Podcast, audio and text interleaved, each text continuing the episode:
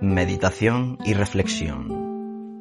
Un espacio en el que Pedro Valencia quiere compartir con vosotros su comprensión sobre el Tao y el mundo fenoménico. Una perspectiva profunda, cimentada sobre sus más de 40 años de indagación en prácticas energéticas y meditativas taoístas, budistas y advaitas, que le fueron transmitidas en persona por grandes maestros de cada tradición.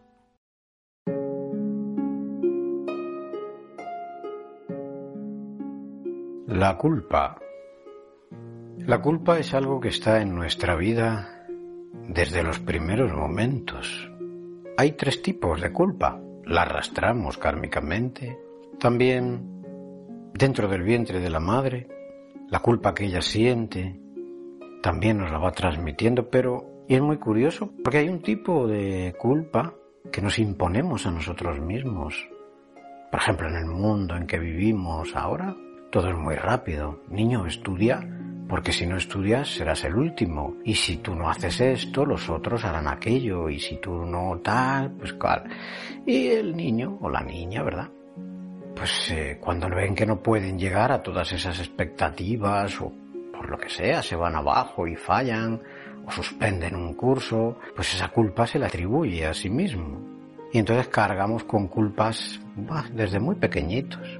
Y a lo largo de la vida pues vamos generándonos una culpabilidad que incluso con esta vida y este ritmo tan rápido en el que estamos eh, involucrados, sucede a mucha gente que cuando decimos de meditar, de quedarnos tranquilos y quietos y estamos en grupo, es más fácil, pero que cuando uno a veces se sienta solo en casa y te quedas en silencio, la misma mente asalta con el sentido de la culpa por estar perdiendo el tiempo, por estar ahí sin hacer nada. Esa culpa que nosotros nos vamos imponiendo es un suplicio inútil porque todos son registros que tenemos ahí en nuestra mente y no hace falta cargar con ellos para siempre. Pero también tenemos la culpa que nos echan los demás. Como decíamos antes, ¿no? Si tú no llegas, si tú no haces esto, es que has hecho aquello. ¿Verdad? Y vamos cargando con esa historia, ¿no? Pero nosotros, a la vez, también echamos la culpa a otros. Es que mira, este no hizo aquello, ¿verdad? Y podía haberlo hecho mejor y lo ha hecho mal. Y continuamente esa energía está ahí moviéndose, esa culpa, que después nos puede producir miedos, que después nos puede producir ansiedad, que puede provocar también rencor, que puede provocar pues todo un registro de emociones como hemos hablado en podcasts anteriores, de archivos que se van acumulando en nuestros órganos y entrañas y que nos hacen después eh, actuar de una determinada manera. Es muy importante reflexionar que todo esto es la mente la que va cargando con todo este fardo. También hemos hablado del síndrome de Diógenes. Pero quería hacer un poco de énfasis en esta historia de la culpa, ¿no?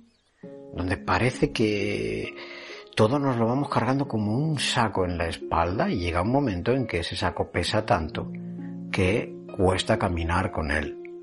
Entonces de vez en cuando hay que sentarse a meditar y exculparse, soltar ese lastre ¿eh? y dejarlo para que se deslice por la espalda y caiga un poco en la tierra y pueda fundirse ahí en la tierra, dejando el cuerpo y la mente tranquila y también dándome cuenta que si culpo a otros, voy a crear esa misma historia en ellos.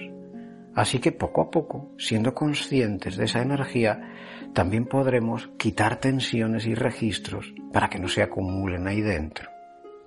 Poco a poco seguiremos practicando y dándonos cuenta de las emociones y cómo se van ahí generando y creándonos comportamientos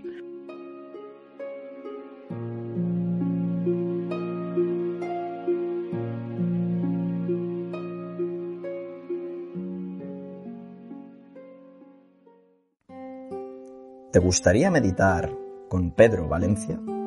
¿Conocer más las prácticas que le han acompañado durante decenios?